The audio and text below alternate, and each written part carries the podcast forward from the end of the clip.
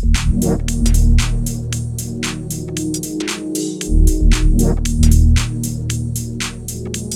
Está começando um novo episódio do Fala Colega, o podcast do designer brasileiro.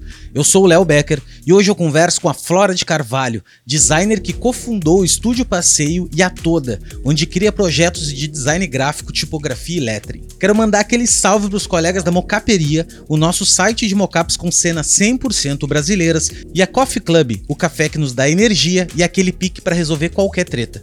Se ligue nos links da descrição que tem desconto. Agora, bora pro papo com a Flora.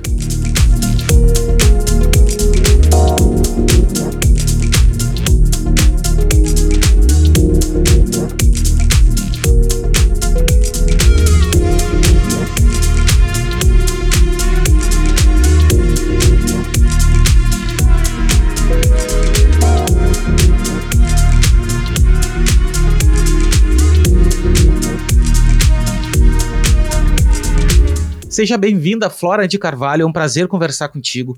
É, a Flora, ela fundou o Estúdio Passeio, né, e a Toda, onde ela cria projetos de design gráfico, tipografia, lettering. Ela é editora também de uma revista maravilhosa chamada Recorte, uh, e entre outras coisas que eu quero descobrir nesse papo aqui.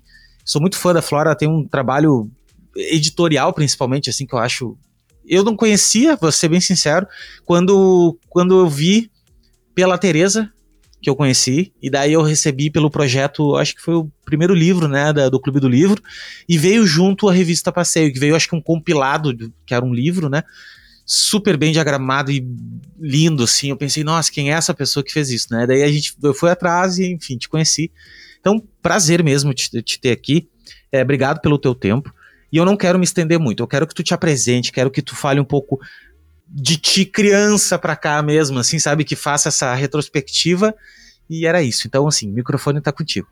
Ô, Léo, muito obrigada aí pelo convite de participar do podcast. Eu já eu acompanho, assim, eu fico muito feliz quando vejo amigos e pessoas que eu admiro participando e vou ouvir logo, porque, enfim, acho que é muito é muito importante esse trabalho, né, de você saber o que as outras pessoas estão pensando, o que elas estão fazendo, de onde elas vieram, para onde elas querem ir. Então, acho que o podcast tem esse papel muito importante, assim.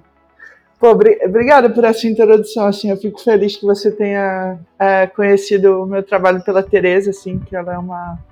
É, eu era muito fã dela e hoje em dia eu considero ela uma grande amiga, assim, a gente se fala quase todo dia sobre é, os perrengues, né, de editar livros e, e textos e criar conteúdo é, sobre design, acho que você está bem familiarizado com vários desses perrengues, né, pelo seu trabalho com o Instagram e tal, que, que é super legal. Eu acho que é muito importante você faz de falar sobre dinheiro e negócio e, é, e maneiras de, de se tornar um profissional melhor, assim, né, com o que a gente tem disponível. É, bom, é, falando sobre mim, assim, é, achei engraçado você falou desde que eu era criança e e a história é meio por aí mesmo, assim, porque a, a, minha mãe é formada em design e ela sempre trabalhou como designer, é, mas de uma maneira muito pouco glamourosa, assim. É, então ela se formou na FRJ. A gente, eu e minha irmã, a gente nasceu no.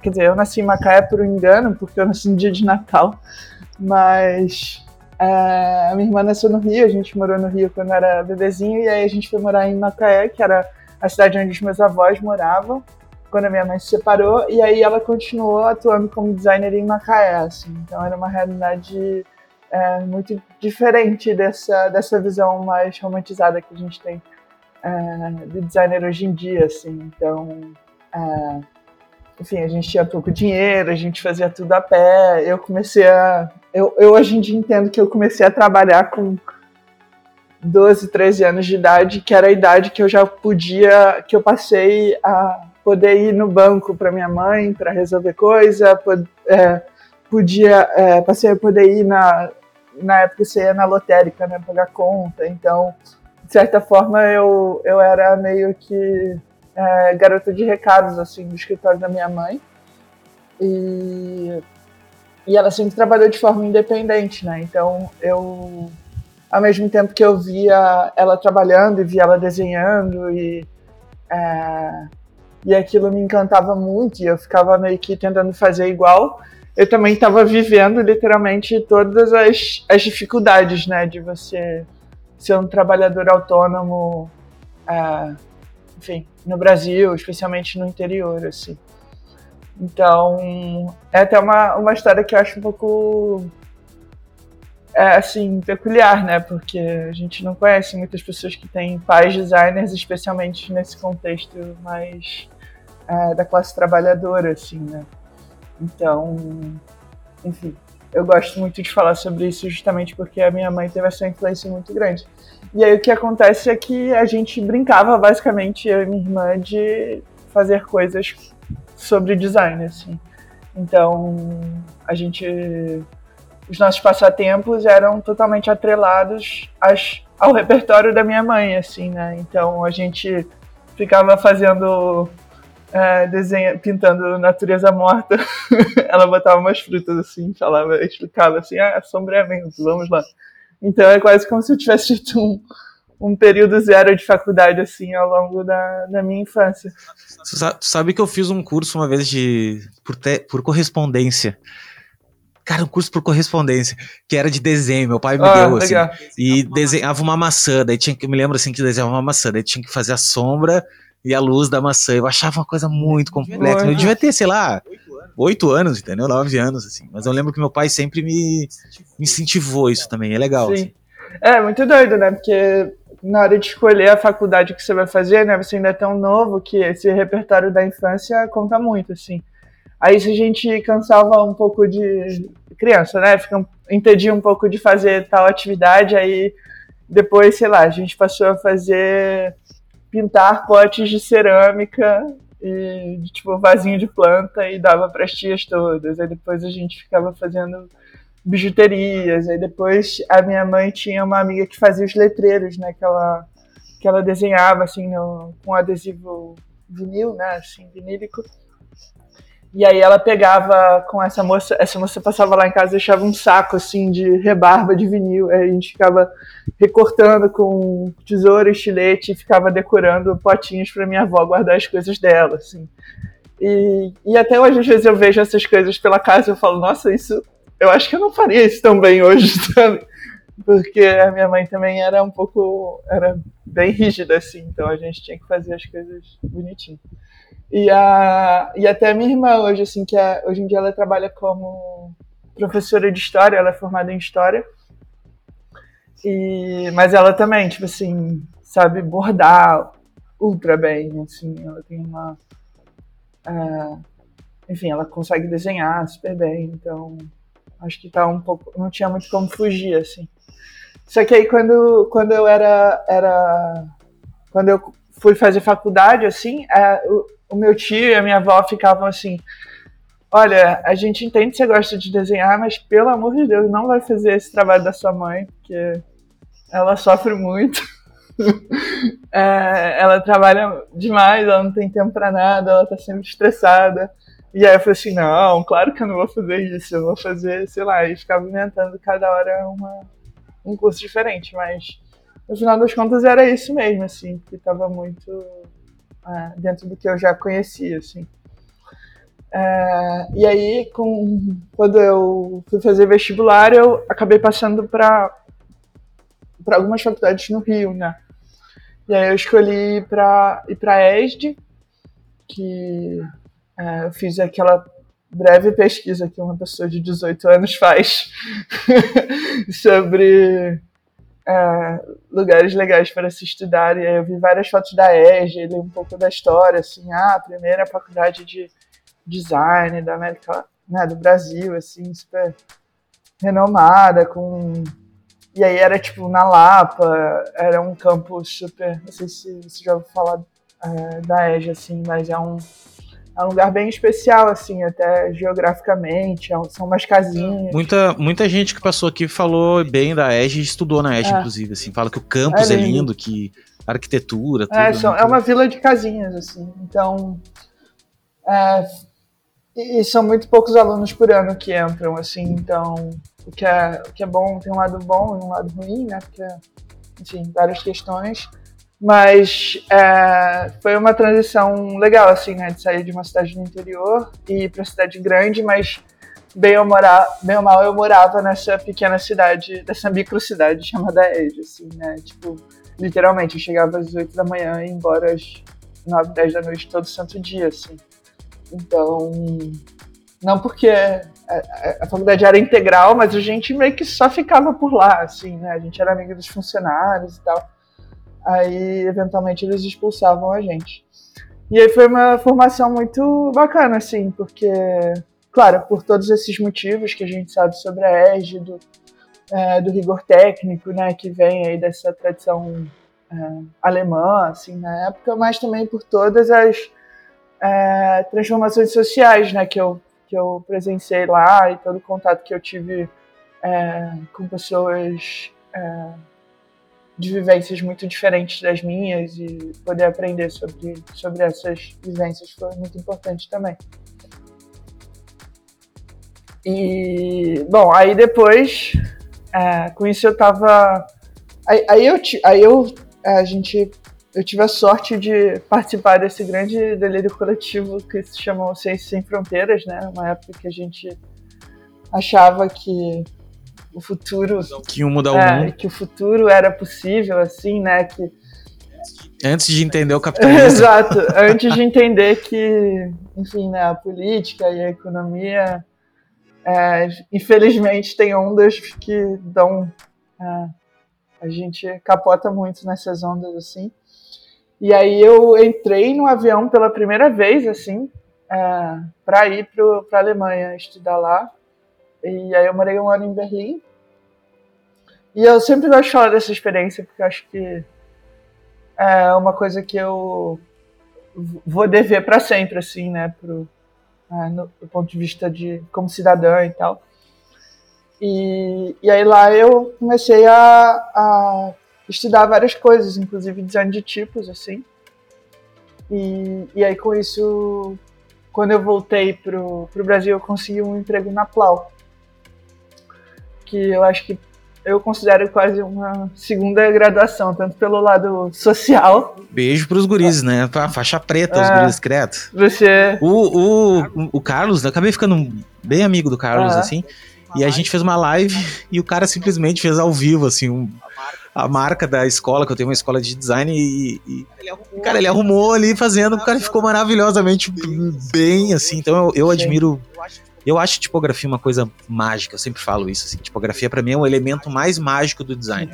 É, não tem explicação. Como é, como é complexo e como é bonito quando fica, né? Quando consegue executar um projeto. É, e, e aí foi muito legal, assim, que dentro é, da Plau eu, eu aprendi muito com o Rodrigo, né? Quando eu entrei, o, o, o, o Carlos, o que é conhecido como Kaká, ainda não tinha chegado, assim, ele é um ele, na época, eu acho que ele era aluno do Rodrigo já na Miami. Então, é, eu conhecia ele, mas ele ainda não era da Plau. E aí éramos, acho que, é, quatro pessoas na época. E, e aí era muito bom, porque a gente tinha muita autonomia. O Rodrigo é um chefe, assim, maravilhoso, assim, tipo, acho que conseguir um emprego, tipo, ter um emprego da Plau é tipo uma coisa, um motivo de muito orgulho, assim, tanto que uma uma, da, uma das coisas que eu acho mais é, indicativa assim de um sucesso de sucesso de um estúdio de, de design é o tempo de permanência assim dos funcionários, né? E todo mundo que é, trabalha na Plau fica pelo menos, sei lá, três anos, que foi o tempo que eu fiquei. Então, é, eu acho que isso é uma é uma coisa muito legal. Ou vira sócio, né? É, tipo, isso é legal também, assim, a pessoa vai ficando tanto tempo que. Isso, isso é sinal de qualidade de, de trabalho, assim, sabe? Não é tu não é aquela coisa que, porra, de agência, é. né? Aquele climão agência. É, e não tem um clima então... de competição, né? Um clima de. De cargo, preciso é. subir, preciso. Mas tu acha que isso é uma questão de design ou é uma questão de lá?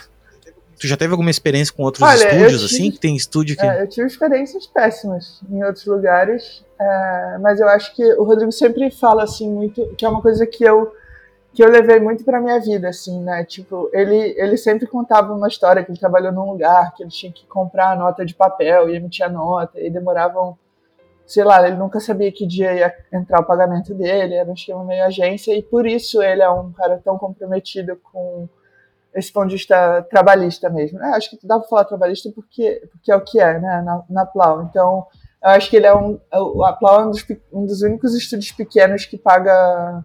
É, que tem CLT, por exemplo, com menos de 10 pessoas. Assim, eu não conheço outro lugar com menos de 10 pessoas que, que, que tem essa preocupação. Assim. Então, isso é uma coisa que eu admiro imensamente nele. Assim. E eu acho que é uma questão de design, no ponto de vista de que o design ele, é, ele acontece quando uma pessoa está se sentindo. É, não, não design, né? Porque acho que a criação não é não é 100% do tempo, mas a criação só pode acontecer quando uma pessoa está se sentindo é, ah, se sentindo em casa, se sentindo relaxada, se sentindo é, estimulada e, e, ela tem uma carga horária é, decente. Então, assim, tipo, conto nos dedos às vezes que eu saí tarde de lá, assim, e foi porque eu quis, sabe? Assim, ninguém me obrigou. Então, eu acho que isso é uma coisa muito rara hoje em dia mas que a gente. que eu também. Como Ciência Sem Fronteiras é uma coisa que eu sempre gosto de falar, né? Porque é, eu acho que pode servir de exemplo, assim, para pessoas que estejam é, começando novos estúdios, que foi o que eu acabei fazendo em seguida, assim, né? É, então, depois de, de, três anos, eu acabei. É, eu, eu, saí da, da Plau, assim, com, da forma mais feliz e amigável e é, querida possível, assim, o Rodrigo. Nessa época o Kaká já estava lá, a gente trabalhou por um tempo junto, ele é um cara muito legal também. Ele é de ele é de Campos dos Goitacazes, que é tipo uma hora de Macaé, assim. então a gente tinha essa conexão norte-fluminense ali, um percebendo os, os pequenos sotaques do outro, isso é, é uma coisa legal, né? Assim, de ver também uma pessoa que está tentando a vida assim na cidade grande, bem ou mal. E, e aí eu, eu falei, cara, eu adoro a Plau, mas eu quero tentar fazer as coisas, tipo, descobrir qual é o meu jeito de fazer as coisas, assim. É, não que lá eu não tivesse espaço de explorar, é, mas eu acho que é diferente, né? Quando você começa a, ter outras responsabilidades, entender. E eu sempre me interessei muito por essa parte é, também, assim, de é, entender isso como um negócio, é, como uma cadeia, como uma comunidade. Então, essa visão do design para mim é muito importante. E eu acho que é legal também ter espaço, um espaço como esse para discutir essas questões, né? Porque eu acho que quando a gente é, quando a gente vê os perfis do, do, do Instagram é, das pessoas que a gente admira e tudo é muito lindo e, e... e os Behenses também, tudo, tudo feito para ser lindo. E foi isso que eu aprendi, sabe? Assim, esse podcast já tá passando 70 episódios e, inclusive, nesse momento agora a gente tá fazendo uma campanha para viabilizar o ano de 2023, porque quem não sabe, cara, isso aqui dá um trabalho sinistro para fazer. Ainda bem que eu consigo fazer tudo sozinho, assim, dentro do possível, porque senão não teria como fazer, né? Mas uh, todo, todos esses 70 episódios que eu passei aqui, já foram mais de 70, né? 70 foram lançados. A quantidade de história que eu vi de gente que eu admiro demais, cara, e tu pensa assim, mano, se o cara conseguiu e consegue é possível, porque ele não tem um, ele não é uma pessoa, isso que é legal, assim, quebrou um monte de paradigma que a gente tem na cabeça de, nossa, o cara é inatingível, ou a, ou a menina é inatingível, uma pessoa, não, cara, são pessoas que nem a gente, cheio de frustração, com uma história às vezes também que a gente acha, ah, não, mas o fulano teve, teve ajuda. Não, cara, o cara começou do nada também, entendeu? Então é muito legal, assim, eu, eu, sinto muito prazer em fazer e, e me sinto, assim, privilegiado de ter todo esse acesso a, a, essas pessoas, sabe? É isso, é, isso é muito legal, assim, de você perceber, né, quais são os, os, os caminhos e tal. E, e, que os caminhos às vezes não são tão lineares, né? Acho que a gente imagina histórias de sucesso, a gente só pensar, e aí em 10 anos o salário dessa pessoa aumentou 300%. E, e às vezes não é só isso, assim, né? Acho que é legal também ver essas, essas reviravoltas e até para a gente aprender a lidar melhor com, a, com as próprias mudanças que aparecem assim para gente ao longo da vida, né? E ter um pouco de coragem de, de enfrentar, assim. Acho que isso é muito, isso é uma coisa que é, do, do alto dos meus 32 anos de, de idade, é, Acho que essa é a minha sabedoria. Assim. pensa só. Não, mas é real. Tipo assim, a 32 anos de idade hoje, a gente viveu muito mais do que 32 anos dos nossos pais, por exemplo. Cara, muito mais. Tipo assim, sei lá, em dois anos, acho que a gente já teve mais informação que nossos pais na vida toda. É, e, e essa coisa de, tipo, chega de eventos de eventos históricos, né? Assim, a gente, é. especialmente é. nos últimos anos, acho que é, todo mundo teve que amadurecer muito, assim. É, eu tava pensando, Langas, tava olhando ontem um. Era o Behance, não sei de quem. Tava fechando um e-book, e daí entrei no Behance lá e tal, peguei umas imagens, e, e daí tinha uma máscara, da, da, uma máscara assim de, de um estúdio de design. Fiquei pensando, cara, olha só, até isso a gente enfrentou, a gente vai ter que contar para as pessoas que a gente usou máscara uma época. E olha que loucura isso, cara, né? E, mas eu tô cansado disso também. Eu, eu acho que nós tinha que ficar. tinha que ser melhor agora. Agora, agora frente, virar sabe? essa página tomar todas as vacinas que a gente puder, né? para poder ficar tranquilo. E. É, então. Aí, aí eu saí e assim, a, a, verdade é que eu não tenho muito dom para ser. Não é dom, né? Eu não acredito nisso, mas. É, eu, não, eu não me dou muito bem assim com um trabalho freela solitário, home office e tudo mais, assim. Então. É, talvez por um pouco de. É, por causa da história da minha mãe, né, que sempre trabalhou assim, eu, eu nunca quis ter ir por esse caminho, assim, mas ao mesmo tempo eu sempre quis é, trabalhar de forma independente, não porque eu, não por uma questão de, de valor, assim, né, porque acho que muita gente acha que tem uma certa, é, enfim, que é mais que uma pessoa que empreendeu é mais interessante de alguma forma do que uma pessoa que que é está empregada. É, e não por isso, assim, muito mais porque isso era, essa era a linguagem que eu conhecia, né? Tipo, é, justamente por causa da minha vivência, assim. E, e ao mesmo tempo eu também conhecia, conheço, né, a parte difícil disso, que é não ter uma, uma aposentadoria, não ter, né, assim, muita perspectiva de futuro, não ter muito ah, em, em, que se agarrar, assim. Hoje em dia minha mãe já, já não trabalha mais e é, um, e é uma luta, assim, porque, é, enfim, eu, todo, todo o dinheiro que ela conseguiu fazer foi consumido em material escolar, em mensalidade, coisas assim.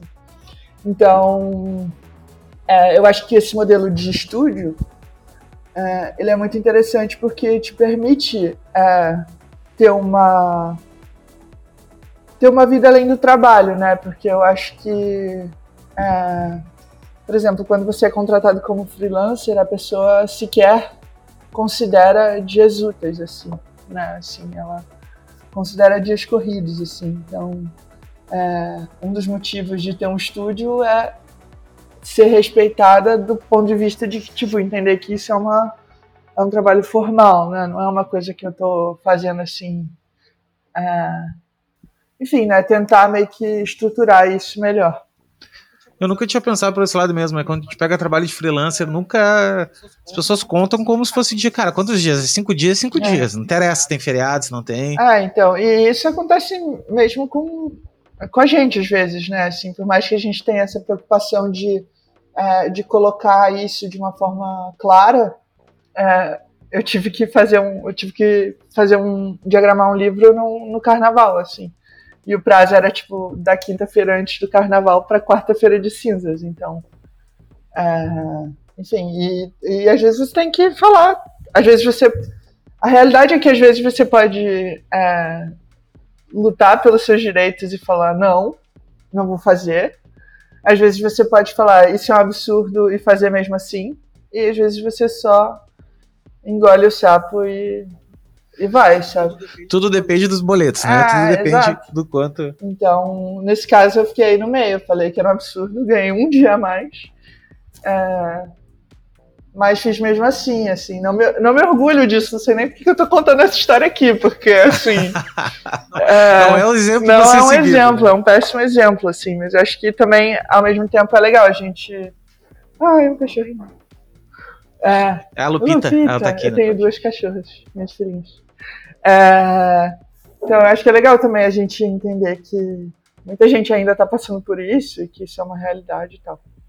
Mas aí a, a, eu, eu, eu saí da Plau, eu, tenho, eu trabalhei em outros lugares depois, eu, eu fiz muitos freelas depois, mas eu já tinha um pouco essa, essa noção do, do que eu queria, assim. E aí, na época, eu chamei a Dominique, que era uma pessoa que tinha trabalhado comigo na, na Plau, é, para formar um estúdio, né, que, que foi o Passeio, e aí o passeio ele existiu por quatro anos, assim. A gente fundou em 2018. E é... Eu conheci o estúdio passeio, na verdade. Eu só não lembrava, eu não linkava tu ao estúdio, ah, mas entendi. o passeio eu cheguei Legal. a conhecer. É, então, aí o passeio existiu por quatro anos, assim, foi uma história bem de sucesso. A gente. É, no sentido de que a gente conseguia se pagar, a gente conseguia é, tinha alguns clientes grandes, assim, tinha um bom relacionamento com, com clientes, criou uma rede legal é, com outros designers, especialmente depois que eu vim morar em São Paulo. É, mas aí a gente acabou decidindo se separar em 2022. E aí eu fundei um novo estúdio, que é a Toda. Então, na verdade, agora o passeio não existe mais, assim, existe, quer dizer, não existe mais, é uma coisa... Existe na, na nuvem, existe, O tá site está lá. o Instagram está lá, mas uh, não está mais operando, assim, né, o, o CNPJ... Mas vem trabalho ainda? Vem trabalho por ele ainda, assim, tipo, tem gente que ainda... Ah, eu acho que muita... A gente colocou, assim, tipo... Uh, encaminhou, né? A gente ficou por um tempo ainda com o e-mail funcionando e tal, para meio que ir dividindo esses trabalhos que chegavam. É, e aí, agora no começo do ano, a gente oficialmente é, encerrou é, geral. Mas é isso, sim, eu acho que também é uma parte da, da minha vida que eu tenho muito orgulho e que eu tive uma.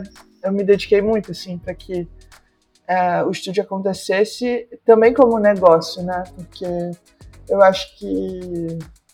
É, por mais que existem, existam essas vantagens de você ser estúdio em relação a freela, Existe também uma carga de trabalho, que é um pouco um de trabalho administrativo, é, que vai um pouco além, assim, né, que acaba consumindo mais horas. Então, a gente chegou a ter duas pessoas trabalhando com a gente, é, dois funcionários, então você precisa pensar a pauta, você precisa fazer pagamentos, você precisa é, orientar. É, ao mesmo tempo, existem as coisas de design que naquele ecossistema só você é capaz de executar, então você também tem que reservar tempo para isso. Então, é, foi um aprendizado muito grande nesse sentido, assim, né? De, ah, e é isso. Você vai, você vai nesses casos, é, especialmente com, com a burocracia brasileira e com, com as nossas é, leis para pequenas e pequenas empresas, né, você vai aprendendo assim com erros, né? Então, tipo, ah, estourei o MEI, e agora o que eu faço?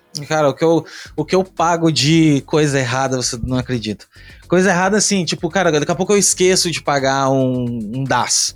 Aí, mês que vem, cara, não, olha só, cara, tem três aqui que tu não pagou. Como eu não paguei, entendeu? E aí paga juros. E puta, chega no final do ano eu tenho que contratar o negócio do contador, porque eu tenho um contador digital, online, assim, né? Eletrônico, sabe? E, só que são pessoas lá do outro lado, né? Só o sistema que é. Daí chega, tem final de ano de fechamento e tal. Ah, ficou três, não sei o que, daí eu tenho que reparcelar. Cara, todo ano eu tô pagando coisa errada. Assim, eu chego e eu me irrito muito. Porque tem uma coisa que é o seguinte: tu falou tudo assim. Quando tu. Tem dois caminhos, né? Quando tu entra pro lance de ter um negócio, se, seja freelancer ou tu ter um estúdio, principalmente estúdio, tu acaba dividindo o teu tempo entre ser designer e ser gestor. Porque tu vai, dependendo quanto mais equipe tu tiver, mais gestão tu vai fazer. E daí tu vai acabar, tu vai, se tu é uma pessoa que gosta de sentar e trabalhar, abra o olho com isso assim, porque tu vai te frustrar se tu não, né, ou tu tem um sócio, sei lá, que é mais administrativo e vai te ajudar, ou tu vai ter que aprender, que nem tu diz assim, ah, não, eu não sou boa nisso, assim, eu, eu, também acredito, eu acho que tem gente que tem aptidão, nasce já mais com esse talento de, de, é, de delegar, eu sou um cara péssimo, assim, eu não gosto de falar isso, assim, mas eu não, não, não sei delegar direito, eu, eu, eu, gostaria que as pessoas saíssem fazendo para mim, eu não precisasse falar, entendeu? Ou tu. E assim, eu sei que tu tem que delegar, cobrar, testar, ver como é que é e tal, mas eu não. E daí eu desisto, porque daí eu fico naquela. Ah, deixa que eu faço, vem cá, deixa, até, eu, até eu ensinar é mais fácil eu fazer. Só que daí tu nunca cresce, porque tu fica sempre no. Ah, então. Essa parte é olho, muito né? importante, assim. A, a partir do momento que você tem outras pessoas, né, envolvidas. Porque. E, e assim, é, não é uma coisa que, é, que era muito natural para mim, assim. Eu sou muito perfeccionista, tenho muito essa coisa de controle e tal. Sim. Mas ao mesmo tempo, quando eu comecei a aprender a fazer isso e, e, e aprender a delegar, é, eu vi que é, também tem um lado muito positivo, assim, né? De você sentir que a coisa está andando e que está chegando num lugar que você talvez não, chegar, não chegaria é, sem que você precise estar ali, assim. Eu acho que é, a, a, a, primeira vez que eu, que eu senti isso foi que eu precisei é, dar um, um, curso fora, assim, e, e, tipo, a gente, na época, tinha dois funcionários, assim, então eu passei dois dias sem trabalhar e o negócio continuou andando, sabe? E, e eles deram conta de resolver tudo que estava pendente. Então, isso também é uma, é uma coisa. É um sentimento muito legal, assim, de você perceber que você está é, deixando uma outra pessoa segura para trabalhar com autonomia, sabe? É... Não tem porquê, não tem problema de não fazer exatamente. Né? A gente tem essa, esse preciosismo, né? Tipo, ah, cara, precisa ser do jeito. Sim. Me diz uma coisa, como é que hoje, dentro do estúdio, vocês fazem bastante editorial? Ou o que, que é? Qual é hoje A gente, é, a gente criou o estúdio. É, hoje em dia, a minha sócia é a Bia, Beatriz Batistelli, que já que trabalhou com a gente no passeio desde 2019. Então, é uma pessoa com quem eu é, tenho muita facilidade assim de ter essa troca. E, e, e a Bia, é, assim como como a minha sócia Dominique, ela tem um foco muito grande em ilustração, assim. E, e eu tenho mais um foco em design gráfico e tipografia, principalmente. Então, para a gente funciona muito bem, porque a gente consegue fazer. A gente basicamente faz qualquer trabalho que possa é, é, incluir né, é, essas duas coisas. Então, design gráfico mais voltado para tipografia, para composição tipográfica, é, com ilustração. E eu acho que quando você mistura essas, essas duas essas habilidades e até as nossas personalidades, as nossas maneiras de, de ver o mundo, assim, uh, eu acho que uma coisa que, é, que fica claro, eu acho que tanto quando você vê o Instagram uh, do passeio, quanto quando você vê o Instagram da toda, é uma certa é, intenção de fazer as coisas serem um pouco mais leves, um pouco mais divertidas, um pouco mais coloridas e então a gente faz meio que de tudo, assim, a gente faz identidades, a gente faz editorial, a gente faz é, sites, a gente faz ilustrações, é, a gente tem esse skill que, que foi muito aprendido ao longo do, do passeio de fazer ilustração para produtos digitais e, e isso é uma, uma área muito legal, assim, que, que foi, enfim, eu sou, sou grata por é, para a gente ter conseguido se consolidar nessa, nessa área como passeio, e acho que hoje em dia toda continua, continua forte é, nisso. E, e aí, em paralelo, assim, eu tenho, é, eu tenho essa, essa, essa paixão muito grande pelo desenho tipográfico, né? Então, eu faço. Primeira vez que eu, que eu fiz uma. abri um editor de fontes foi há 10 anos atrás, então é, é uma coisa que eu sempre coloquei muito como prioridade assim na minha carreira e, e que eu consigo usar é, justamente nesses projetos é, de diversas formas, né? Então, às vezes a gente desenvolve fontes custom para clientes. É, às vezes a gente faz, usa isso para fazer logotipos e às vezes até o próprio, o próprio conhecimento né, do, do, do desenho de fontes tem uma tem uma função muito legal de você conseguir visualizar em, em fontes que estão disponíveis no mercado é, as características que você procura para um determinado é, projeto, tanto características é, mais técnicas, sei lá, a altura de X, o contraste, é, as terminações, e também características um pouco mais subjetivas e até históricas, né? Então, ah, isso aqui tem uma cara mais dos anos 70, isso tem uma cara mais dos anos 60, isso aqui é mais do que que que nem os títulos da recorte ali, né, do, do livro, assim, né, meio setentão, é. assim, eu achei muito a gente, bacana. Assim. A gente ama essa estética, assim, e, e é, uma, é uma coisa que eu, que eu prezo muito, assim, pela minha prática. Eu, eu gosto muito de ver referências que não sejam muito atuais, assim. É, então, é, acho que em algum momento eu fiquei muito encantado com o trabalho da, da Lizzie Philly, por exemplo, né, que é uma grande colecionadora de efêmera, né, que ela, que, como chama em inglês, assim, né, que são é, folhetos e cartazes e tal. É, acho que ela foca muito assim no começo do século XX, é, mas eu vivo procurando assim espécimes de fontes do, do, dos anos 80, dos anos 70 e é, cartazes e ilustrações, então eu acho que as minhas referências são muito mais por aí é, do que é, coisas a, é, contemporâneas. Assim, apesar né? de que, tipo, eu, eu faço muito questão de, de seguir e prestigiar o trabalho dos meus amigos também. Então isso me, me influencia muito também, assim, né? Então. É que é, uma, é, é, cultural, né? Então, tipo, o que, que é atual agora são coisas do passado. Então não tem essa coisa, não. O que, que é uma tipografia 2023? É. Não existe. 2023 agora, por exemplo.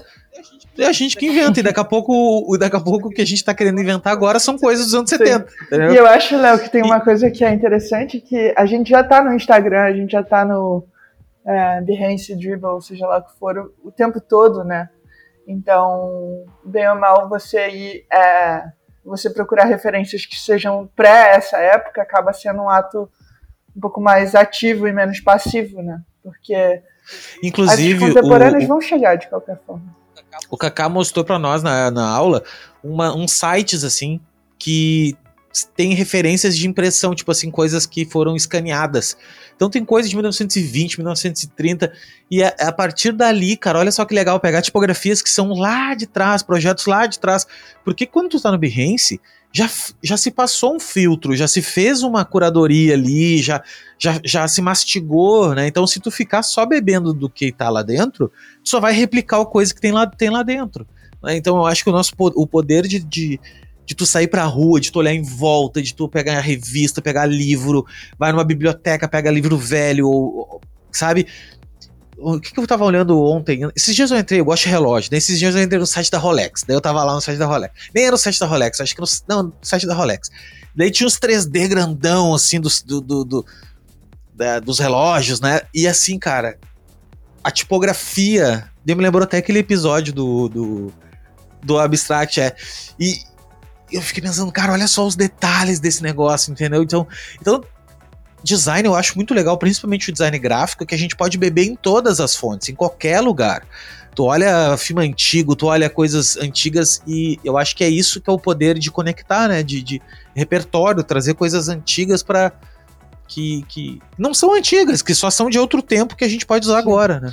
E eu acho que o, o, o, design tem uma tendência a ser muito autorreferente, né? Então, e acho que a, a autorreferência acaba tem, acho que tem dois pontos negativos, assim, e que são, é, de certa forma, acaba, é, você acaba vendo muito eco, assim, né, dos projetos que, é, que são considerados cases de sucesso, assim, e isso pode acabar homogeneizando e até tolindo as pessoas a fazerem coisas que às vezes estão mais relacionadas com, com a experiência pessoal delas e tal. E eu acho que também, de certa forma, é, estimula um pouco a competição, assim, né? É, de um ponto de vista meio é, negativo, de tipo, ah, qual é a corporação que você vai trabalhar agora e qual, qual é o, o próximo. É, enfim, qual. qual é, é, eu acho essa questão da, da competição muito complicada, assim, né? Porque às vezes você acaba é, invejando e até desejando o que outra pessoa tem e, e desejando fazer a, a, coisa exatamente naquele mesmo nível de qualidade, mesmo nível de. Não de qualidade, mas é, tão, tão trendy quanto o que a pessoa está fazendo e você acaba, às vezes, esquecendo um pouco que é, você talvez tenha uma história própria para contar. Assim. Sabe o que, que eu, eu, a minha analogia que eu faço é que nem tu na escola, quando tu ia pegar prova de matemática e tu ia fazer lá, fazer Bhaskara, que é aquelas fórmulas gigantes, e tu pegar só a resposta final do aluno, do teu amigo, e tu ficar naquela, boa, o cara chegou, chegou em 20, mas como é que ele chegou no 20? Eu acho que o, o, o cálculo para se chegar no 20, ele é, é isso que tu tá dizendo assim, é isso que a gente tem que buscar, é o processo para chegar no 20. Não é o 20. Porque assim, se tu olhar no Behance, cara, tem trocentos mil projetos, tem muito projeto lindo, semelhante, parecido com outro, e mas não é o bonito, é entender o contexto e entender como é que o cara chegou naquilo. Para mim é, é isso que a gente tem que olhar, não só olhar o final, né? Não olhar só o, o resultado. E, e aí sempre, assim, dentro da, da minha prática, o que eu, o que eu faço para não, é, não é nem que eu faço ativamente, assim, mas eu sempre, assim que você falou, né, tentar ficar atento a também outras mídias e, e outras formas de cultura visual, e, e não só visual também, né, eu acho que é, eu acho que, para mim, uma das coisas que mais me, me influencia são é a literatura, assim, os, os, livros que eu leio e as imagens que a gente tira dali, e os períodos históricos em que esses personagens estão inseridos e como eles se comunicam e tal. Então, é, e, e, e, essa paixão, de certa forma, acaba desaguando um pouco na recorte, né? Isso que eu ia te perguntar, como é que surgiu a recorte? O que, que, Pô, que, que foi por trás, assim? A, a recorte tá 100% uh, a gente volta ao começo que a, que, do nosso papo, que é a Tereza, assim, né? Porque no começo da pandemia a Tereza uh, fundou o Clube do Livro como, como essa, essa roda de discussão de, de, de livros, né? Então, a cada mês uh, ela selecionava um livro e aí as pessoas tinham esse tempo para ler, aí depois tinha uma aula sobre o livro, a pessoa recebia um texto escrito por alguém sobre aquele livro e depois já existia uma discussão em grupo, assim. É, e aí foi um sucesso estrondoso, assim. É, a Teresa já falou assim, ah, eu esperando, sei lá, 40, 50 pessoas na turma.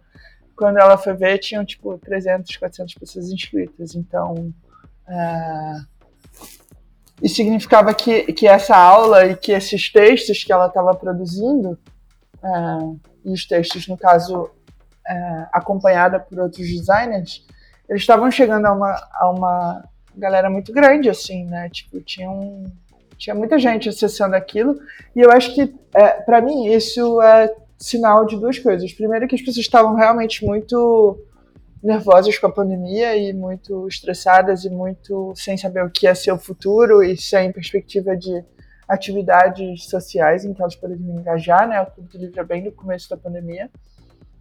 E, e, e, e fora isso, né, para além da pandemia, para além desse, dessa sensação de, de aprisionamento, assim, né, que por mais que fosse voluntário era um pouco enlouquecedor, assim, é, tinha uma clara ausência de, de, de opções de de discussão e de conhecimento, de crítica do design é, disponíveis.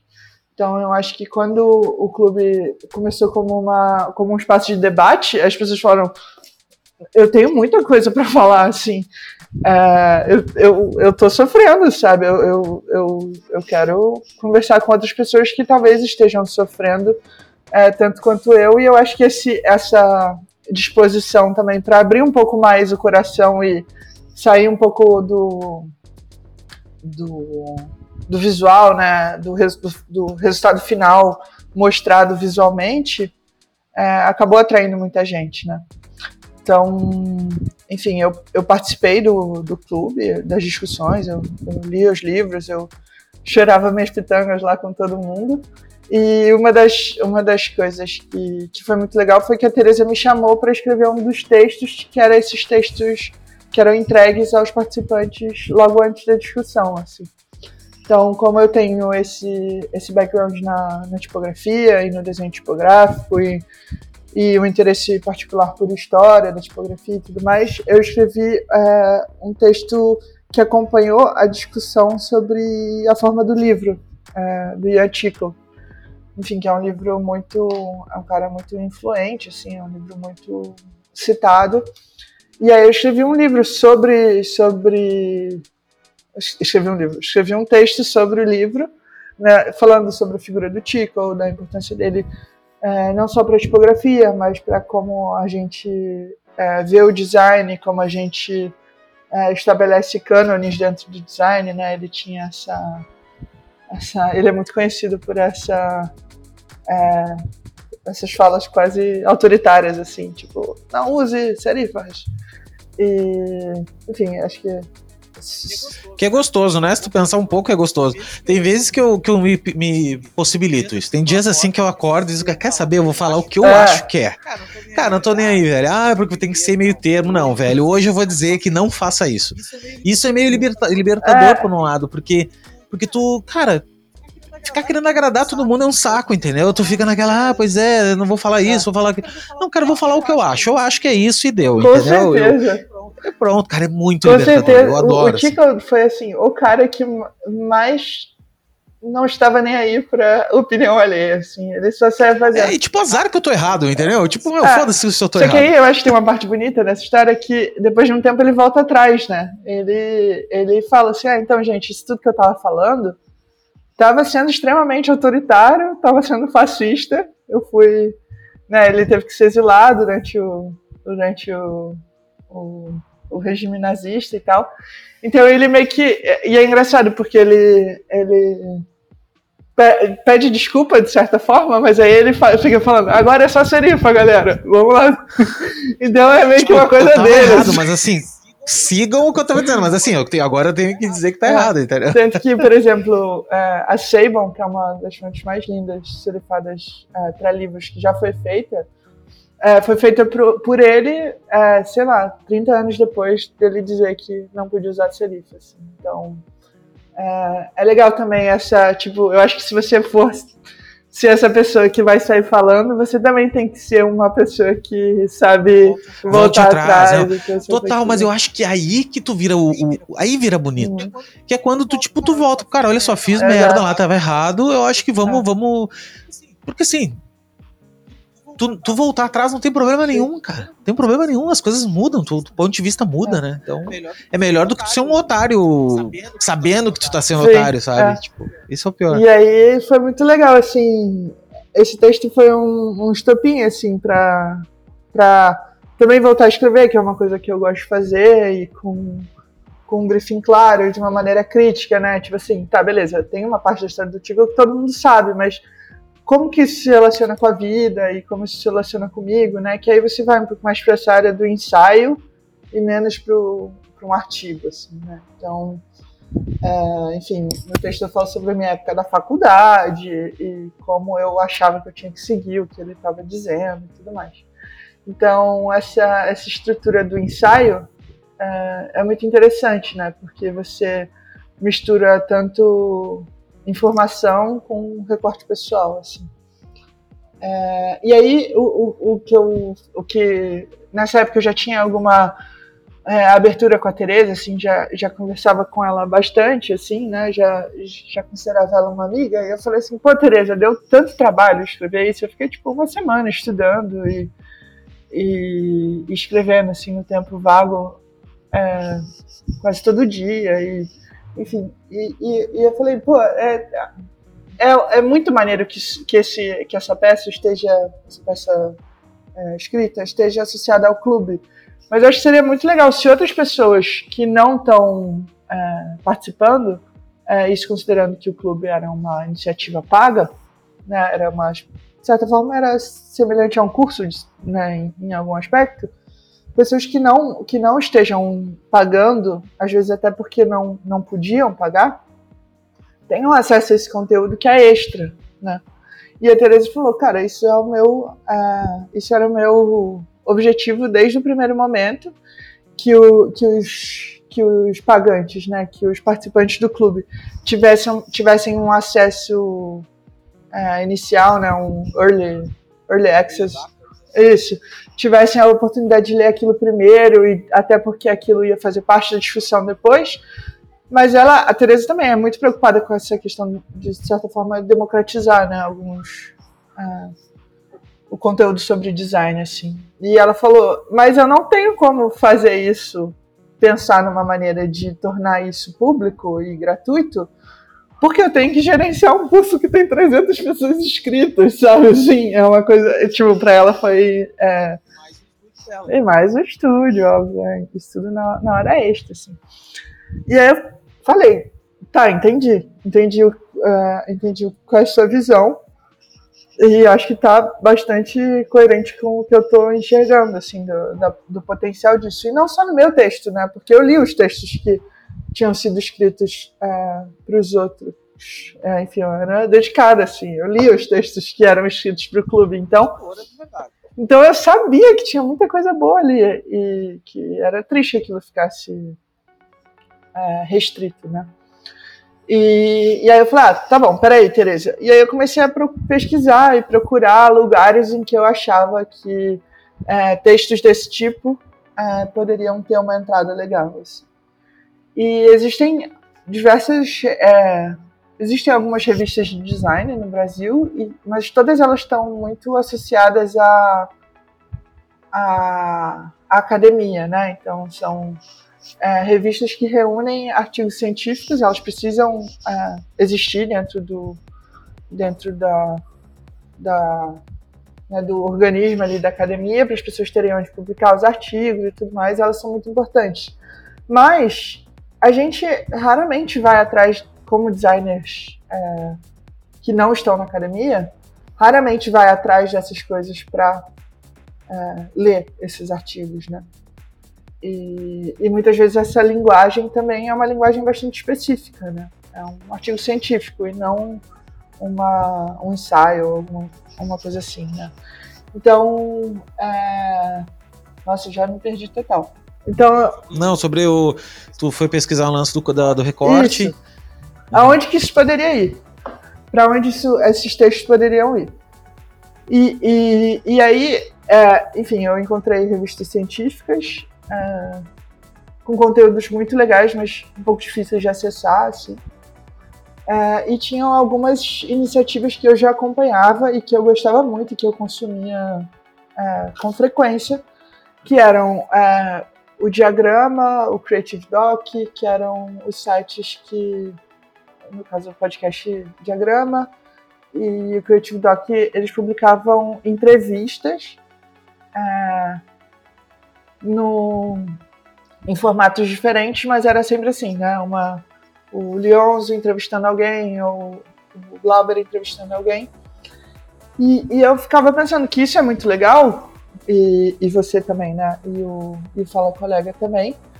É, eu acho que o Fala Colega é um pouco depois disso. Foi, é. acho que a gente. Eu não sei quanto. sou péssimo para data, mas eu tô nos 70 e é um por semana. Sim já faz mais de um ano um e ano pouco, e assim, meio, assim, um é. ano e, é, então, um ano é, e meio. Então, a Record já tem dois anos, então na época o, o Fala Colega não existia. Eu nasci, tudo nasceu na é, pandemia, assim, sabe? Então. Tipo, meu, eu tinha que fazer todo mundo, meu perfil nasceu na pandemia. Isso já vai se fazer três anos, cara. Agora em, em março faz três anos, foi no dia Caramba, 20. É, né? Dia 13 de março foi o dia que o meu primeiro post Uau. no Instagram. E logo depois eu comecei o Fala Colega. Demais.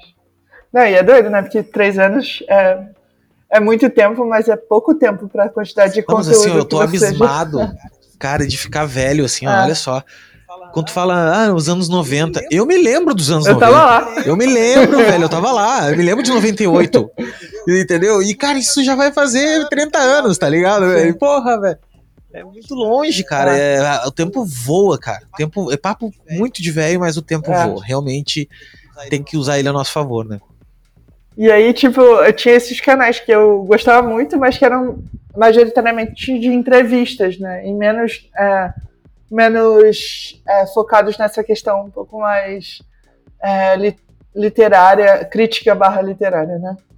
Então, eu falei, ah, Tereza, eu não achei um lugar que o meu texto se encaixaria. Então, eu tô achando que não existe esse lugar. E aí, eu, eu me identifico, acho que um dos motivos para eu ter ficado tão amigo da, amiga da Tereza é que a gente tem essa, esse, é, eu ia falar uma expressão chula, mas esse certo, essa inquietação, esse fogo, é, e que a gente não consegue ficar muito parado assim, né? Tipo, é, tem mil projetos rolando ao mesmo tempo. Aí eu falei, Tereza, olha só, se não tem, eu vou fazer. Vou arrumar um lugar pra gente. É, vou arranjar um problema arrumar mim. um problemão pra mim, assim. E aí. Aí tá, eu conversei com ela e, e ela falou, cara. Peraí, vou precisar tossir.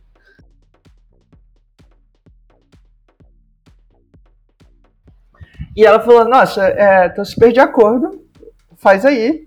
E você tem. É, eu disponibilizo para você, eu confio em você, e eu disponibilizo esse material que foi publicado, que foi produzido para o Clube do Livro, né?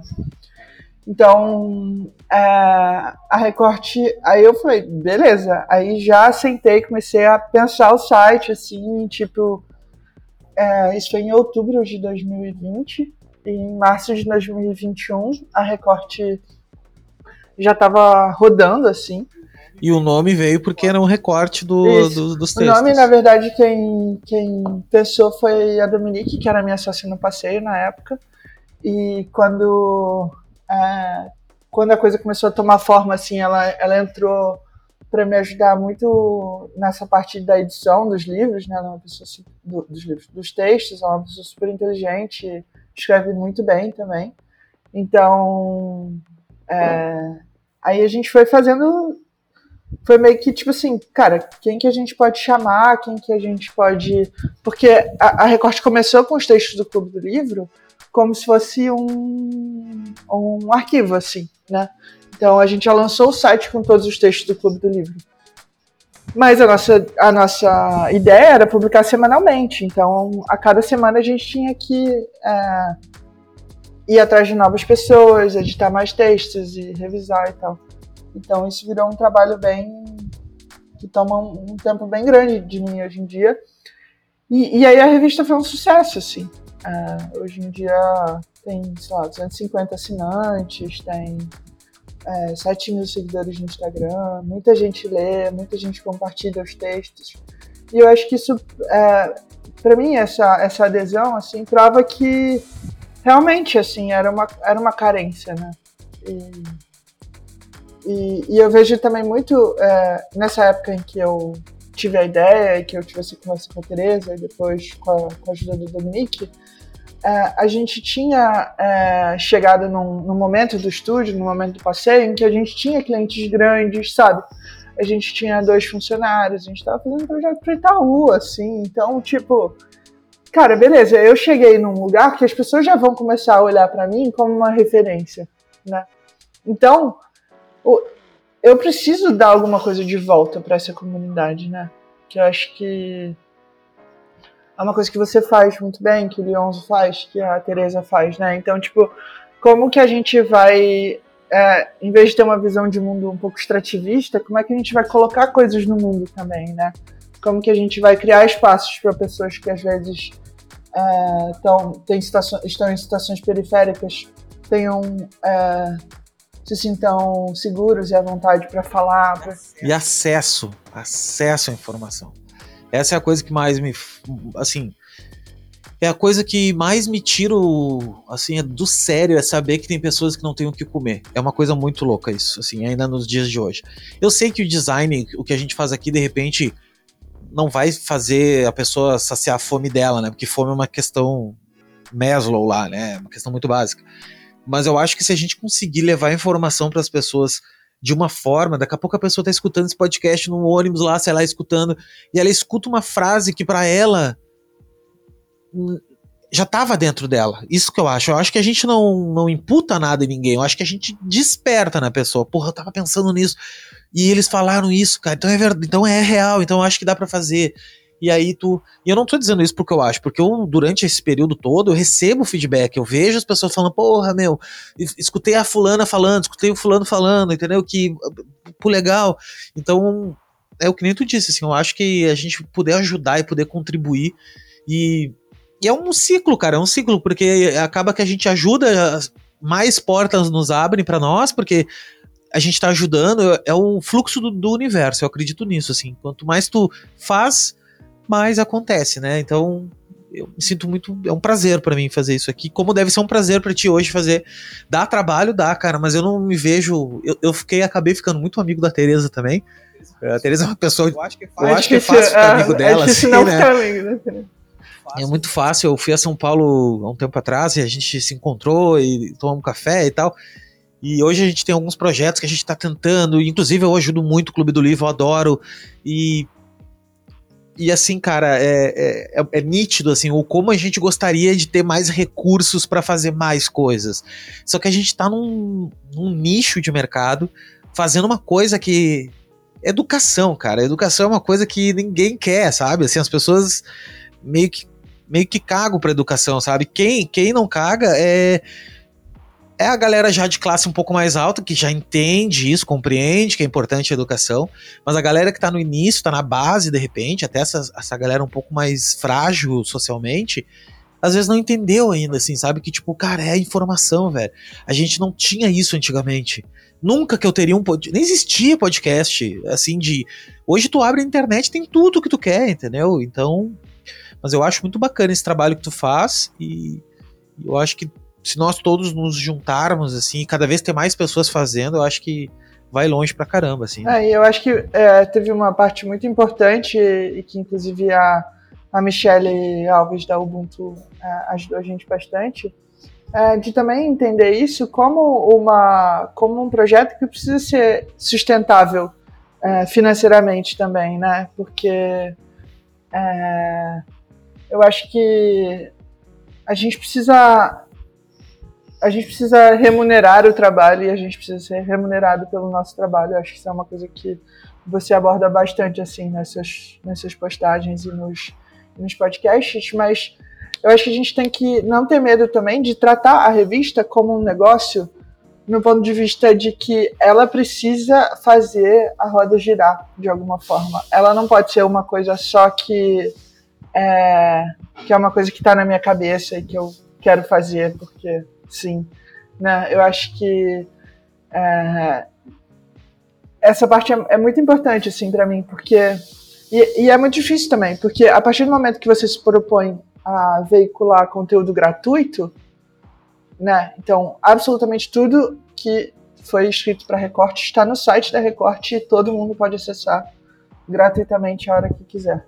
Então, apesar de todo o conteúdo ser gratuito, é, é preciso é, estimular a comunidade a também é, é servir de base financeira para que esses projetos possam existir, né?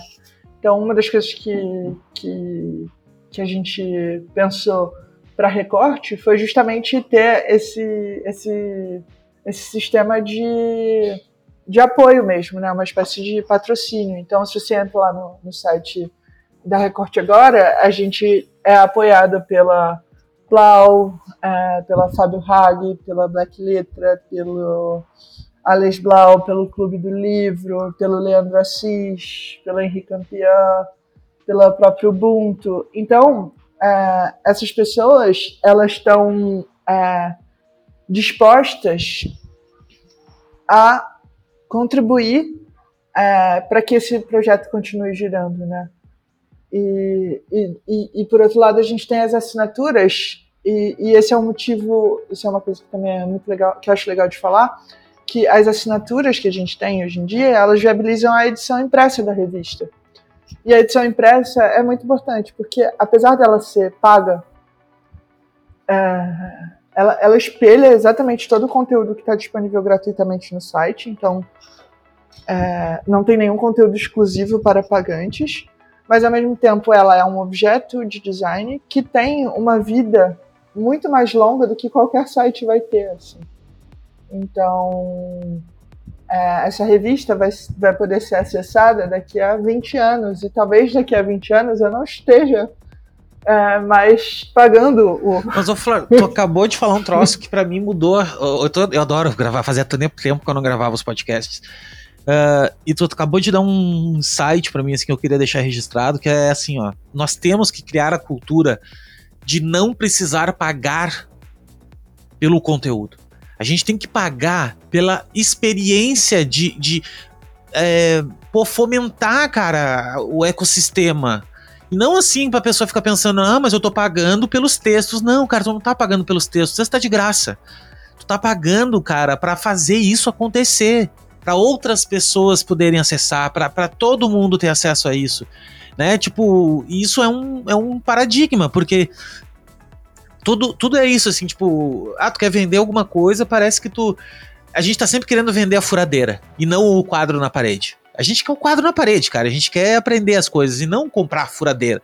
Então ficar vendendo isso assim, ah, não, vai ter acesso a todos os textos. Não, cara, os, os textos estão aí, velho. Sabe? É que nem um podcast. Tipo, por exemplo, hoje o podcast. Eu, eu faço tudo sozinho, tenho, eu tenho dois patrocinadores, mas são bem pequenininhos, assim, e nem pagam a tudo, mas eu hoje estou fazendo um crowdfunding assim para levantar a verba e tal, mas eu, mas tá, eu vou continuar fazendo. Eu não vou fechar o projeto assim, eu nem penso assim, não, vou criar uh, entrevistas exclusivas, não vou fazer isso, cara. Eu quero é dar para todo mundo, cara. Se, se, a galera não entender, tudo bem, meu, ainda não tá, não, ainda não rolou, tá ligado? Ainda não, infelizmente não, não deu certo. E outra coisa que eu aprendi também, assim, hoje eu tenho, porra, uma galera no Instagram lá, cento e poucos mil pessoas, consigo ter uma audiência legal. E são pouquíssimas as pessoas que pagam alguma coisa. Porque isso é outro ponto que nós temos que levantar também. Que assim, a galera acha, ah, pô, o cara tem um monte de seguidor, ou a pessoa tem. Cara, as pessoas. Elas não pagam, entendeu? Elas ainda estão. A, gente tem, a gente tem uma cultura no Brasil, a cultura da pirataria, a cultura do, do micreiro, sabe? Do, do. Tudo bem, eu não tô falando isso porque eu a vida toda meio fui assim também, sabe? Já piratei muita coisa e tal. Mas depois de mais velho, eu comecei a perceber que assim, olha, eu preciso contribuir com esse troço, porque, porque alguém paga por isso, entendeu? E às vezes não é o software, cara, às vezes é o quem desenvolveu esse troço, entendeu? Então achei legal isso que tu falou e me, e me, me abriu assim para mim começar a bater nessa tecla. Gente, não vamos. Gente, vocês não estão pagando vocês não estão pagando o áudio que vocês estão escutando. Vocês estão me ajudando, ajudando o ecossistema, entendeu? Então é isso. É... é, isso é uma coisa que no começo eu, claro, assim, tentando entender como é que iam ser esses, essas formas de arrecadação, né? É, era uma coisa que eu tinha, tipo, eu ficava com um pouco de medo, assim, tipo assim, ai, será que o pessoal vai ficar me mandando mensagem, perguntando, cadê meu conteúdo exclusivo, eu estou pagando, e isso nunca aconteceu. E, e, e eu vejo isso com um certo otimismo, assim, né, porque é, de alguma forma as pessoas estão entendendo o que a gente está querendo dizer, né?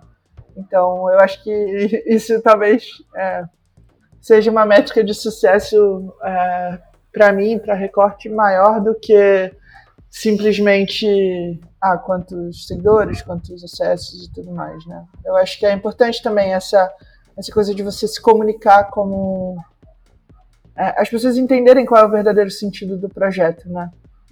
que não é, não é pro, tipo, a gente não é uma revista de portfólio, a gente não é uma revista de tipo, a gente raramente coloca projetos que alguém tenha feito, a menos que isso tenha um contexto, sabe? Então, a gente não, não tá aqui para estimular a, a competição, a autopromoção, a gente está aqui para refletir sobre a nossa prática, para veicular informação de uma maneira acessível, tanto do ponto de vista da linguagem quanto do ponto de vista financeiro. Então, uh, eu acho que as pessoas que eu tenho essa convicção assim que as pessoas que seguem a recorte entendem isso, mesmo que subjetivamente assim. Mas é isso, ao, ao mesmo tempo é super difícil de conciliar, né? Acho que você, você sabe muito bem. Não, e assim, é muito dificílimo, né? Tem, né, tem que priorizar, né? Tem vezes que hora, tem horas que tu sabe que alguém vai ficar sem. Tem algum, alguém que vai ficar sem trabalho aí, né? Mas, mas esse lance de, de, de conciliar, e não só. Agora eu perdi o que tu ia falar do. do de não, de não fazer a competição, né? De não gerar competição. É, a gente tá vivendo uma época que tudo é tudo é dinheiro, a gente precisa de dinheiro. Claro, eu falo bastante disso. Só que eu comecei a perceber que antes de tu falar de dinheiro, tu tem que melhorar o teu trabalho. Tem que entender de design. E eu acho que esse é o papel da Recorte, entendeu? Eu acho que esse é o papel dessas discussões. Inclusive, eu tava falando com a Tereza que a gente vai gravar um episódio especial de textos e livros políticos sobre design. Porque eu acho que a gente tem que começar a falar disso, sabe? A gente tem que começar a falar dessa coisa do, do, do precariado mesmo, do nosso trabalho CNPJ aí, eu, urgência. Então são vários pontos que a gente tem que levantar e eu acho que nós estamos na fase, na idade de ser os caras que estão ditando agora. Né? Eu acho que toda a nossa comunidade agora é o que nós estamos construindo para os próximos que estão vindo, para a galera que está que tá, que tá chegando, né? Então, é isso. É, eu acho que a mensagem que fica é tipo, se você já tem algum relativo sucesso, alguma relativa estabilidade, é, vá atrás também de formas de é, potencializar, é, se não fazer o seu próprio projeto, potencializar outros projetos que estejam empenhados nessa tarefa, assim. Porque é isso, sim, é muito legal. A quantidade de pessoas que eu conheci, a quantidade de amigos que eu fiz através da Recorte, é um, é um patrimônio imaterial, assim, da revista. Material. Também, né? E acho que você deve fazendo... ver isso também muito, né? Cara, eu fiz uma. Agora eu, agora eu vou, vou cobrar favores, né? Eu tô com. Peguei toda a lista do podcast. Cara, quantidade de nome tem ali. E eu já fiz uma tabela no Excel aqui. Agora eu vou de um em um. Cara, gente, olha só. Divulga aí pra mim, tô fazendo, né? E tal. E assim, a quantidade de gente que eu conheci e de projetos, de pessoas e de conexões, assim, sabe? Às vezes tu, pô não sei o que fazer, meu, conheci esse cara, fala com esse cara. Então, é, eu não sei, para mim eu me achei na vida, assim, eu acho que me sinto dentro de mim que eu tô fazendo uma coisa útil para mais pessoas, coisa que eu nunca senti na vida. A vida toda eu trabalhei com design, com criação e tal, pô, atendi os clientes, sabia ali que tava impactando, mas era sempre aquela coisa comercial, financeira, sabe? E hoje não mais, cara. Hoje eu consigo entender que é uma coisa maior, eu consigo realmente mudar a vida de alguém fazendo isso. Só que é muito importante ter o dinheiro também, porque sem o dinheiro a gente não faz as coisas, não tem como dedicar teu tempo aí se não fosse financeiramente sustentável, né? Então a gente está sempre nessa berlinda, né? Tentando encontrar o jeito de financiar, o jeito de, de, de conseguir, né? Então, mas é isso aí, cara. É, é, é, é a vida do brasileiro que quer fazer por, por conta, né? Então é o preço que se paga. É. Muitas, muitas horas. É, enfim, hoje em dia eu acho que eu tenho. Eu sinto que eu tenho três, três trabalhos quase, assim, que é a toda, né? Que pega a maior parte do tempo e que eu tenho. que eu me dedico é, com mais afinco, assim, com mais frequência. E aí tem a recorte que eu faço em absolutamente todos os entre projetos e todos os entre e-mails eu estou vendo alguma coisa da recorte. E ainda tem essa, essa questão da carreira como type designer também, né? Que é uma coisa que você precisa investir a longo prazo, assim. Então, é, é uma jornada tripla, mas que que hoje em dia eu uh, sei que são as três coisas que eu gosto de fazer, que eu quero fazer e que eu acredito que uh, podem não só me, me dar um futuro, mas que podem ter um impacto positivo uh, de alguma forma na comunidade, sim, né? É mais escalável, né? Sim. Na verdade, é escalável daí. Porque os trabalhos, quando a gente entrega de um a um, ele acaba não sendo escalado, né? Porque e hoje, quer dizer, até a tipografia consegue, se tu fizer uma tipografia, tu consegue escalar isso, mas o trabalho de, de estúdio, assim, de, de entregar projeto. E até pensando no, no, longo prazo, assim, né? Porque acho que a, a revista tem uma, uma presença muito grande, assim, de médio e longo prazo. É, enquanto e, e, e também os, os, projetos de tipografia que eu, que eu tenho desenvolvido é, tem mais essa coisa de médio e longo prazo, né?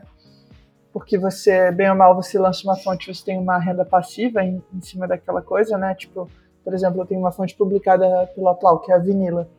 É, eu fiquei cinco anos trabalhando nela, com muita ajuda do Rodrigo, assim. E, e todo mês pinga lá um. Pinga um realzinho. Pinga um realzinho, assim. Às vezes é um real. Vida de artista, às né, vezes, cara? Vida de artista. Às vezes é um real, às vezes são dez. Aí quando é dez, você fica assim. Uh! Ah, meu, agora vai, agora vai, agora é, eu vou ver disso. E, então é uma coisa um pouco mais diluída, né? Enquanto o, o trabalho dentro do escritório de design é um pouco mais imediato, assim, né? Tipo, cara, você tem que fazer isso pra semana que vem. Você tem que é, e vem uma grana maior, e claro, um volume maior. Um volume né, maior, isso tem um tempo. Então é legal também. É, eu, eu, gosto de pensar nisso como uma coisa de, tipo. Voltando àquilo que eu tava falando lá no começo, né? Assim, de poder ter alguma perspectiva de futuro, né? Que é uma coisa tão difícil, assim, na, na nossa situação do, do, do emprecariado, né? Nosso novo termo favorito e menos favorito ao mesmo tempo. e é o seguinte, Flávio, me diz uma coisa, se tu tivesse que dizer uma, uma coisa para ti lá atrás, o que, que tu diria, assim? Uma coisa que tu aprendeu nesses anos todos trabalhando e tal, que o teu eu superior diria para ti lá atrás? Cara, eu acho que eu diria que, uh, que para a Flora mais nova que as coisas vão mudar com muita frequência e que eu preciso é, tá aberta a essas mudanças. Eu, eu, me considero uma pessoa aberta a mudanças, mas é que às vezes a, a vida adulta é muito imprevisível, assim. Então, às vezes uma. Não é porque uma coisa que tá dando certo vai, vai dar, vai dar certo pra sempre, sabe? Então. É... E dói tanto quando para de dar, né? É. Tipo, ai, tava tudo certinho, cara. Ou tu tava tudo planejado quando vê. Ah.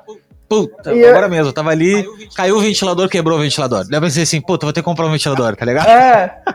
é umas é coisas da toda... vida. Eu dei um exemplo assim, mas são coisas da vida, velho, acontece. Como, é, tem uma música do Vampire Weekend, que é uma das minhas bandas preferidas, que ele fala assim, toda vez que um problema termina, outro começa, né? Outro começa, então, cara. É, essa é a vida adulta. Ah, é. E tipo, não que, assim, não é como se, se o meu eu mais novo tivesse... É, não soubesse que essas coisas acontecem, né? Por, até pela minha própria contexto familiar e tal.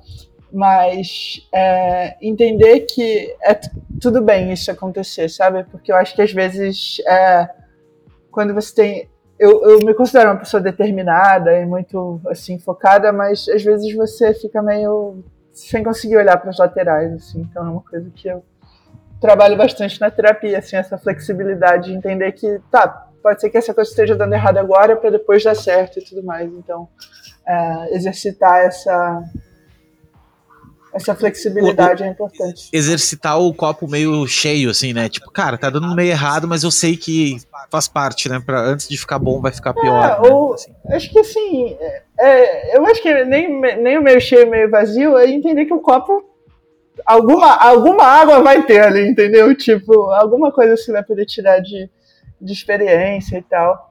Então, é, porque às vezes a gente fica também otimista demais e começa a viver uma realidade, uma, uma outra realidade, né? E, e de certa forma, o, o, é, eu, eu não quero ser uma pessoa pessimista de forma alguma, mas às vezes é importante também a gente conversar sobre as pedras do nosso sapato para a gente é, superar elas como não como não só como indivíduo, mas como comunidade, como grupo, como é, associação, classe, enfim, tudo isso. Então, eu acho que é um, é um equilíbrio, assim, conseguir ver a água dentro do copo, assim, mais do que é, se tá cheio ou vazio.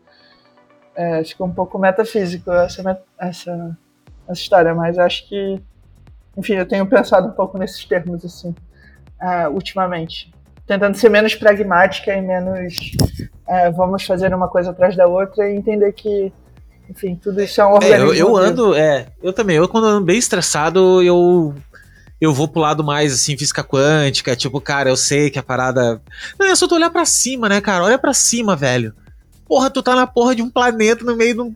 Entende? Assim, é, é Uh, tem muita coisa mais louca acontecendo e tudo quanto é canto, cara, do que, porra. É muito mais grave, cara, tá ligado? E o, porra, um boleto aí que eu não paguei. Foda-se boleto, depois eu pago, quando tiver dinheiro a gente paga.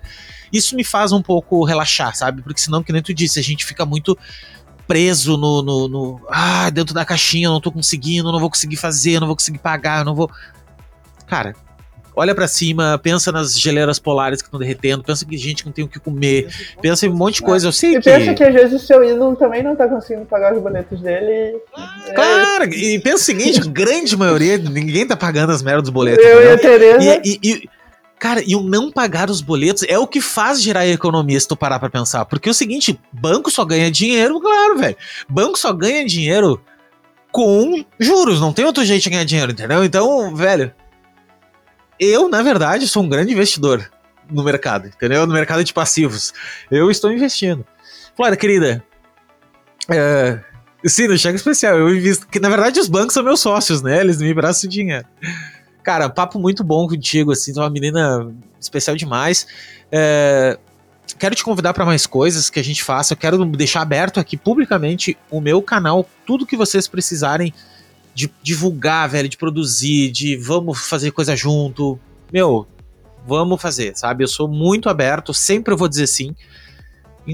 Inclusive, acho que deu um erro que eu tenho, assim, deveria dizer, mas não, né? Mas eu digo sempre sim, porque eu acho que, que é assim que cresce, cara. Não tem outro jeito, entendeu? E, meu, obrigado mesmo por ter aceito participar. E obrigado também você que está escutando até agora aí com a gente. Se tiver acontecendo ainda, pode ser que esse episódio saiu depois do período, mas se não, clica aí no link da descrição e apoia lá o Fala Colega, que é ajuda demais a gente manter vivo esse projeto aí. Beleza? Era isso. Flora, palavras finais? Ah, queria agradecer de novo aí o espaço e, e a sua disponibilidade e desejar tudo de melhor pro, pro projeto, pro, pro podcast e bora participar aí desse financiamento. e assim, cara, vocês não vão se livrar de mim. Mesmo que eu não tenha financiamento, eu vou até o final, entendeu? Isso aqui é uma a minha a terapia gente, semanal. A gente, eu te coloco no grupo da Recorte Clube do Livro de chorar as Eu sou persistente, da, eu sou persistente, velho. Uhum. é isso aí. Gente, obrigado, obrigado tá? A gente se vê na próxima. Valeu. Tchau, gente. Obrigado.